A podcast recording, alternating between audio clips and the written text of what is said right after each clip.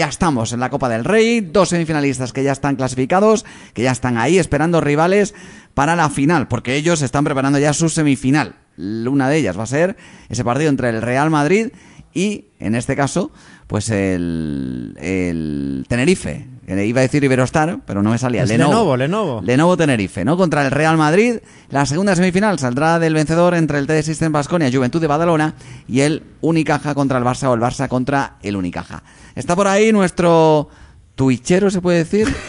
¿Eh? Ya que estamos con las cosas estas, ¿no? tiene. Eh, eh, El Danielson, yo ya. Danielson. El twitchero Danielson, ¿no? Efectivamente. No sé cómo se dice. Es que aquel, tu- a ver, si de Streamer. YouTube es youtuber, Sí, pues de twi- Twitch. de, Twitter, de Twitter es, tuitero. Claro, pues de Twitch. Streamer. Streamer. Pero eso sería de stream. Streamer, streamer o Pero es creador que, de contenido. El contenido de Twitch lo hace en forma de. de- Es que no Sí, tengo esa red social, eh, Juan Antonio. ¿Eh? Haya perdido un seguidor ya, eh, Danielson, por Ya, tu culpa. claro. Ártela, hombre, y le damos a Dani, seguir. muy buenas. Muy buena, chicos. Streamer o creador de contenido. Pues entonces nos quedamos con creador de contenido. Yo también creo contenido aquí en la radio. ¿También puedo llamarme streamer? Pues mira. eh, O comuni- communicator. No, no porque no estás eh, hablando a través de un stream, eh, Vaya, pero bueno. eh, Solo soluciones que yo te animaría a que te hicieras un Twitch, pues yo creo que sería muy interesante verte a ti eh, charlando de todo y jugando a la Among Us, etcétera, etcétera. Ahí ya no lo etcétera. he terminado. ¿Cómo que no? Al 2 casi, pero al Among Us no termino yo de verlo. ¿Cómo que no? Ah, pues mira, al 2K podíamos echar una partidita online los dos. Mm, pero para eso hay que tener play, ¿no? Ah, sí, sí, sí Bueno, tengo play. yo juego- Se le ha olvidado ya, pero tiene. Yo juego con el PC, yo no tengo ni Play ni Xbox, yo juego con el PC. Eh, O sea, que tengo eres un- el, eres el NBA gamer. 2K de PC y juego por el ordenador. Ah, o sea que eres un gamer. Un gamer, exacto. Ya, ya, ya. Bueno, videojugador, si, si queremos. Bueno, a ver, Dani, que los que van a jugar esta noche van a ser el Barça, el Unicaja, el Unicaja y el Barça, ¿eh? Qué bonito partido, ¿verdad? Sí, hombre, está claro. Eh, todos tenemos muchas ganas de que llegue las nueve y media de la noche y ver qué Unicaja nos vamos a encontrar y, y sobre todo, pues bueno, tener esa pequeña llama de esperanza o esa ilusión de que al final podamos incluso conseguir la victoria, ¿no? Aunque todos en el fondo pues sabemos que, que va a estar realmente difícil, pero bueno, eh, yo creo que el partido va a estar bien. Creo, eh, sinceramente, que el equipo va a competir y, le va a poner las cosas complicadas al Barça, pero bueno, mm, la empresa es muy difícil y ya veremos lo que pasa al final.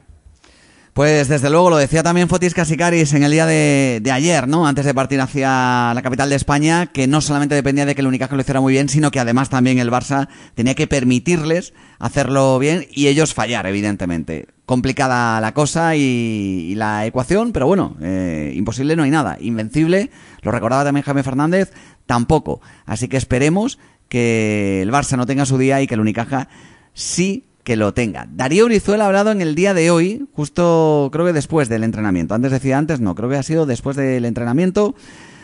Entrenamiento suave, porque evidentemente, pues por la mañana, como tienen que jugar por la noche, pues bueno, pues han ensayado un poquito, han estirado músculos y sobre todo también han lanzado a, a canasta. Habla Darío Brizuela de esa previa, de ese partido frente al Barça. Bueno, eh, sí que es verdad que, que no venimos en nuestro mejor momento, veníamos de una racha mala, pero bueno, la, cortamos el otro día en Fuenlabrada. Pero al margen de eso, esto es la Copa, eh, es una competición completamente diferente y es a un partido. Y, lo que decíamos el año pasado, si la quieres ganar hay que ganar los mejores y nos, nos toca el favorito, uno de los favoritos, así que estamos a tope y, y esto hemos dejado la mala racha atrás y ahora con muchísima ilusión. Es Darío Brizuela precisamente el jugador más valorado del, del Unicaja, con 12,2 créditos por partido, 12,2 puntos, le queramos llamar como le, le queramos llamar, seguido de Jaime Fernández y de Alberto Díaz en el Barça. El top 3 está formado por Brandon Davis en el tercer lugar, Corey Higgins en el segundo y Nikola Mirotic en el primero. Y precisamente el jugador hispano-montenegrino pues ha hablado, vino al Barça a ganar títulos, de momento todavía no ha conseguido ni uno solo. Así que esta Copa del Rey es una excelente oportunidad para Nikola Mirotic para justificar el sueldo que cobra, que es uno de los más altos de toda Europa, el que con diferencia lo es de España. También es verdad que se lo tiene ganado por lo buen jugador que es. Nikola Mirotic. Bueno, gracias a ti. ah, sinceramente estoy muy feliz. Ah, bueno, ayer he cumplido los 30 años. Estoy donde quiero estar con mi equipo. Ah, venimos aquí, pues, creo que a un, a un muy buen momento para la Copa. Ah, muy motivado, ah, obviamente me acuerdo muy bien de, ese, de lo que hablaba del último partido contra Madrid aquí, pues ah, bueno, con, que hemos sacado con buenas sensaciones. Sabemos que tenemos un rival difícil, como es Unicaja Málaga, así que mm, venimos con mucha humildad, sabiendo que tenemos que jugar un partido completo los 40 minutos. Y para nosotros simplemente, y tanto para mí, existe simplemente este partido de, de esta noche. Bien, al equipo le veo bien, ah, lo más importante que estamos sanos, ah, estamos, estamos todos ah, de vuelta, ¿no? Felices de tener a, a Víctor Claver también dentro del equipo, empezando en su, en su dinámica. Y creo que hemos hecho un buen trabajo estos días para, para preparar este, este partido. Y, y nada, con ganas de que llegue ese momento y de que podamos competir. Mirotic, 30 años ya, ¿eh, Dani? Qué, qué mayores nos hacemos todos, ¿eh? Si lo, lo vimos casi, no en la minicopa, pero casi, casi, ¿eh? Bueno, dímelo a mí que yo vi debutar a Jasique Vicius como jugador. O Buah, sea que- esto ya es mayor, ¿eh? Él le dio el pase de la primera canasta, ya sé que vicios. Eh, a- además, recuerdo uno de los primeros partidos de Jasique Vicius como jugador que fue precisamente en el Carpena. Y bueno, no re- creo recordar que fue con el Zalgiris, no sé si fue con el Zalgiris eh, cuando vino él y, y bueno, hizo un partidazo espectacular, ¿no? Y tenía apenas 18 años o 19.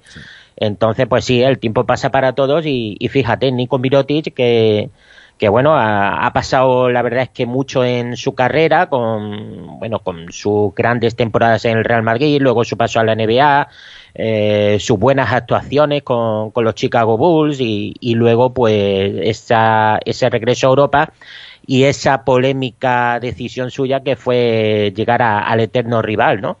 Es un jugador espectacular. Todos sabemos que, que los focos van, van a ir sobre él esta noche y, que por lo tanto pues está llamado a ser probablemente eh, el MVP del partido y el MVP de la competición, pero hay más jugadores y hay más armas que tiene el Barça.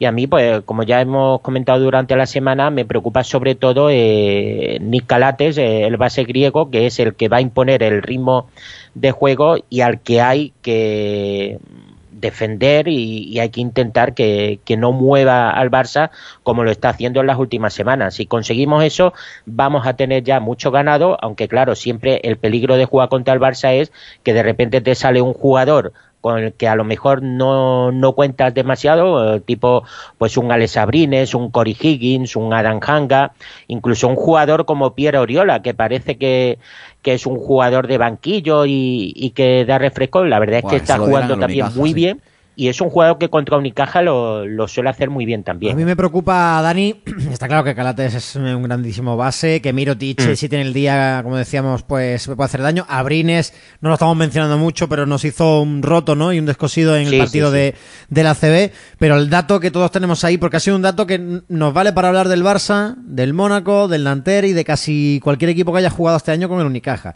El tema de los rebotes, ¿no? Y, y el dato dice que, que es el mejor segundo equipo de la liga cogiendo rebotes contra el segundo peor equipo de la liga cogiendo rebotes. Es- yo creo que ahí va a estar la clave. Decía Katsikaris en esa rueda de prensa previa al partido de, de esta noche que tenía preparada cosillas. Eh, tú como especialista en baloncesto, ¿qué cosillas prepararías para frenar la sangría que puede ser ese juego en la pintura?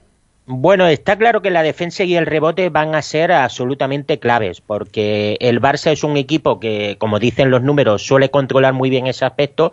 De hecho, ha ganado partidos por ese, por ese motivo, pero también es cierto que los partidos que ha perdido el Barça este año han sido precisamente porque ha tenido muchos problemas en controlar el rebote en esos partidos y ha tenido problemas también con la defensa rival. Ah, entonces es evidente, tú para ganar a un Barcelona tienes que controlar defensa y rebote y estar acertado en el ataque, porque si tú no estás acertado en el ataque vas a permitir que ellos consigan correr, consigan hacer contraataques, consigan hacer ataques cómodos, incluso aunque no sea un contraataque, eh, pues a lo mejor hacer un 2 contra 2, un 3 contra 3 y entonces eso oh, nos puede plantear muchos problemas. Yo creo que Fotis va a preparar sobre todo una defensa ah, con un ritmo muy alto desde el primer momento. Mm, yo creo que el- lo que hay que evitar es que el Barça pueda coger confianza y puede irse en el marcador. Uh, hay que evitar esos parciales eh, Sí, desde el primer minuto. Lo recalcó No hay que- también. Claro, no hay que dejar que se vaya 10, 12 o 15 puntos y luego, pues eso, intentar eh, en ataque sumar y, y, bueno, sobre todo llevar el partido a, a un buen ritmo de juego y llegar igualados al final para que ahí pues podamos tener por lo menos la posibilidad de dar la sorpresa. Pero claro, si tú llegas a los dos, tres últimos minutos con 10, 12 o 15 puntos abajo, ahí no vas a conseguir Claro. nada. Pero bueno, fíjate que eh, los datos también para ver algo positivo, ¿no? Porque claro, decimos, oye, la- el rebote, claro, para el rebote primero tienes que seleccionar bien los tiros para, porque el Barça no te va a dar demasiadas segundas oportunidades, cosa que por ejemplo el Barça sí que va a tener, porque el Unicaja no puede dominar ahí esa faceta o no la ha dominado. Pero un dato positivo es que eh, con Katsikaris en el banquillo se ha pasado de encajar una media de 91 puntos y medio en los cuatro partidos anteriores a la llegada del técnico griego a solamente recibir en los últimos tres partidos 77,3 puntos. O sea, Sí. 14 puntos menos por encuentro está recibiendo el Unicaja con Katsikaris en el banquillo. Lo que dice que, evidentemente, ha puesto su, digamos, su nota en la defensa y que el equipo se está concentrando en esto. Esto, pues también es, bueno, no es una garantía, pero sí que de- por lo menos es un punto a favor de, del Unicaja de haber mejorado la defensa, que de lo contrario, pues hombre, pues ir a un partido de 100 puntos, la verdad es que en el 99% de los casos seguramente sea el Barça el ganador. Pero si vamos a 70, pues a lo mejor, o a 77, por ahí también hay más opciones, ¿no? Lo digo porque, claro, jugar a esto de coger y tirar mm, ese baloncesto rápido favorece más a aquel que tiene más capacidad reboteadora porque hay más fallos. Si tú maduras los ataques, si tú seleccionas bien los tiros, si tú tienes buenos porcentajes, ¿eh? eso quiere decir que las jugadas van a durar más de 15, 20 segundos, no 6, 7, ¿no? Y por ahí a lo mejor pues el marcador y ese tanteo bajo te puede venir muy bien. y sobre todo que el trabajo que tú haces colectivamente eh, los jugadores sientan eh, que lo que están haciendo sirve para algo. Es decir, cuando tú te pones a defender hay dos maneras de defender. Una, la actitud individual de cada uno, de cada jugador. Y luego está también la actitud colectiva, es decir, cuando tú estás defendiendo al contrario y tienes que salir a lo mejor a un flash, a, hacer una ayuda, que tú por detrás tengas otro que te haga una ayuda. ¿Eso cómo se consigue? A base de piernas, a base de un ritmo alto y sobre todo a base de trabajar la defensa. ¿Qué hace Casicaris? Trabajar esa defensa. Y eso se vio, por ejemplo, el pasado domingo. Yo oh, vi muchos minutos en, en el Fuenlabrada Unicaja donde Unicaja defendía en zona de ajustes. Y, eh, y eso lo que hizo fue eh, comprimir totalmente la zona interior, no permitían que los jugadores del Fuenlabrada pudieran penetrar, pudieran hacer daño y tenían que jugárselo todo desde fuera, pero siempre todos los tiros que se jugaban eran ah, con un jugador encima y un jugador bien punteado. ¿Qué ocurrió? Que al final Fuenlabrada hizo 68 puntos, de acuerdo, es Fuenlabrada, es un equipo de la parte baja, pero es que ese mismo Fuenlabrada nos metió 90 puntos un mes antes. Y, y contra Nanterre, por ejemplo, que Nanterre es un equipo con muchísimo talento ofensivo, mucho más de- del que puede pensar la gente.